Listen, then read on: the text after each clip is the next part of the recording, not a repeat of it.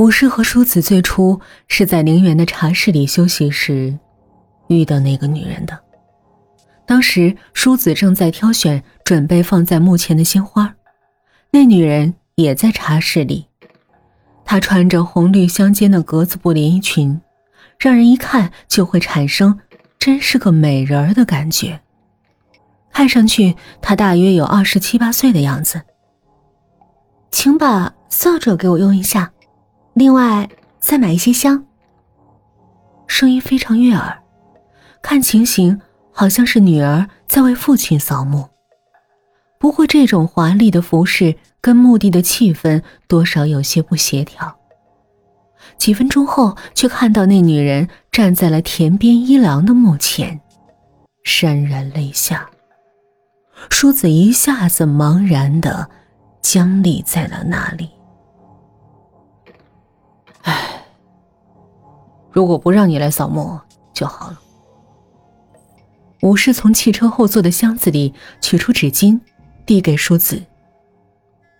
没有你的责任。以前就有人在墓前摆放美丽的鲜花，我也觉得有些不对劲儿，但没有想太多。说起来，我还应该。好好的向他学习呢。淑子不无自嘲的说道：“这次来扫墓还是武士提出来的，当然，他的真正目的不是扫墓，只是想带淑子兜兜风。刚买了汽车，天气又这么好，您不到哪儿去散散心吗？”前几天武士这样在电话里邀请淑子。他当时兴奋的回答说：“太好了，这几天不知道怎么了，总是提不起精神来，就请你带我去吧。”“行啊，同美丽的女人一道出去，我想连车子都会高兴的。想去哪儿啊？”“嗯，这样吧，我想去扫墓。”“哦，好吧。”“哦，请原谅。”“没什么。”同梳子出去是一种乐趣，尽管是去扫墓。没办法，武士还是同意了。哇，这车真不错，真是一部好车哎！在梳子家附近的国道入口处，梳子看到了武士新买的车子。一开始，梳子的心情就很好。武士知道，今天的事情会有个好结局。梳子身上。穿着闪光的绿色连衣裙，上面罩了件短上衣。那是件时髦的衣服，看上去很华丽，很昂贵，完全不是寡妇的装扮。武士的心头一热，几年前也曾同淑子一起出去玩过，当然是在淑子与田边结婚以前。真是奇妙的巧合，对此，武士不能不想。其实，武士与淑子相识比田边还要早。如果那时知道淑子会和田边结婚，武士是绝对不会介绍他们认识的。那是在他工作后的第三年。现在想起来，不知怎的，武士的心倏地收紧了。那时他的工资还很低，也不能担任很重要的工作，并且对人世间的事情还不甚了解。整天无忧无虑、自由自在的生活着。一个星期六的晚上，武士与学生时代的好朋友田边一起在一个小酒馆里，一边喝着廉价的啤酒，一边聊天武士说：“看来明天天气一定很好啊。”“是啊，到山上去玩玩怎么样？”“到哪儿？”“就附近的小山上吧。”“好啊。”不过只有男人去，实在太没意思了。可没有什么合适的人呢。于是他们就用电话联系了一两个女人，但对方都好像有约会，而婉言拒绝了。公司里有个很不错的女孩子，那好啊，一起去啊。我联系一下看看，但这儿没有电话号码。明天在集合地点。如果看到我带个女孩子来了，你就好好准备一下。如果我一个人来了，那也没办法，只好我们两个大男人去了。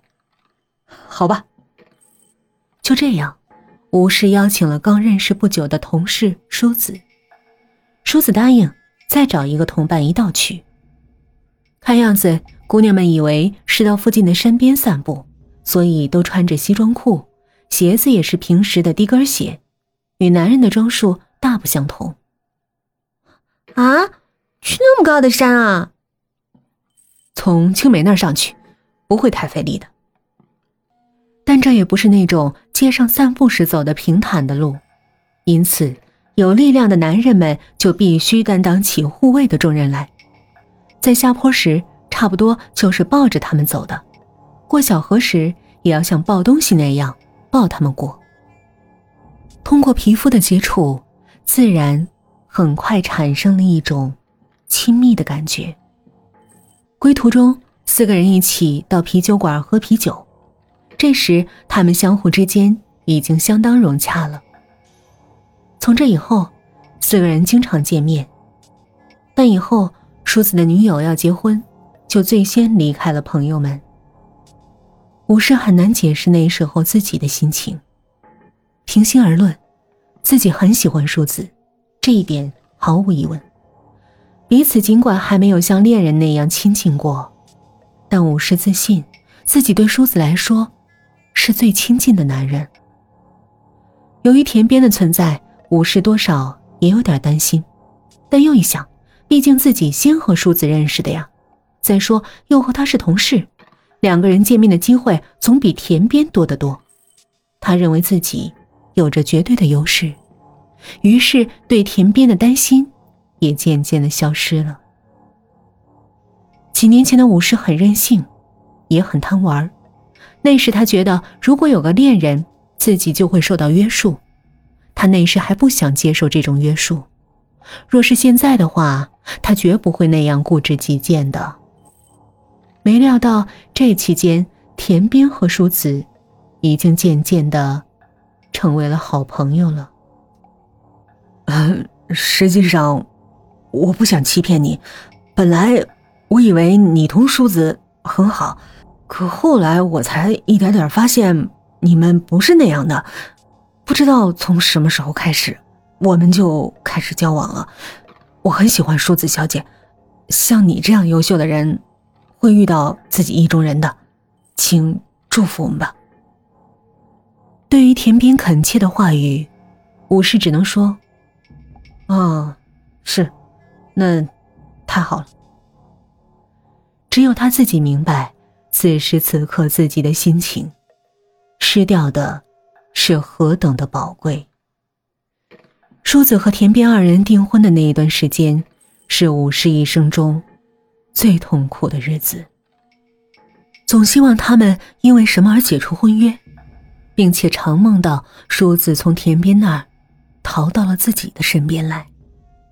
但是事与愿违，梳子与田边的关系。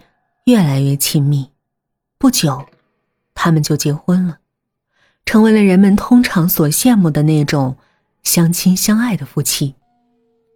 这期间，武士虽然也有过一两次恋爱，但始终没有遇到像梳子那样美丽贤惠的女人，因此也就始终没有摆脱独身的生活。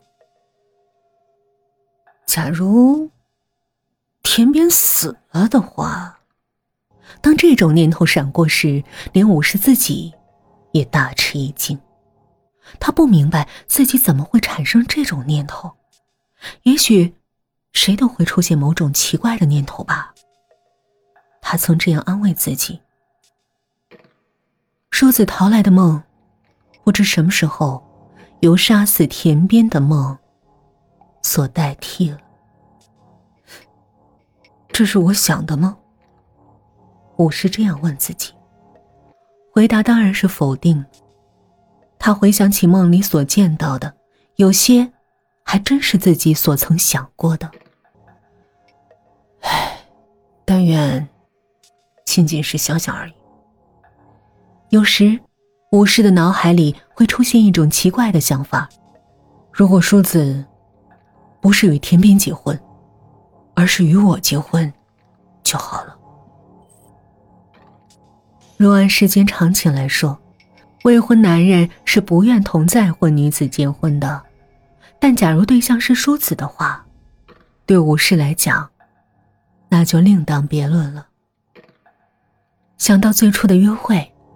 那么，武士同淑子结婚，不就是理所当然了吗？就像在乱了套的线团中找到线头一样。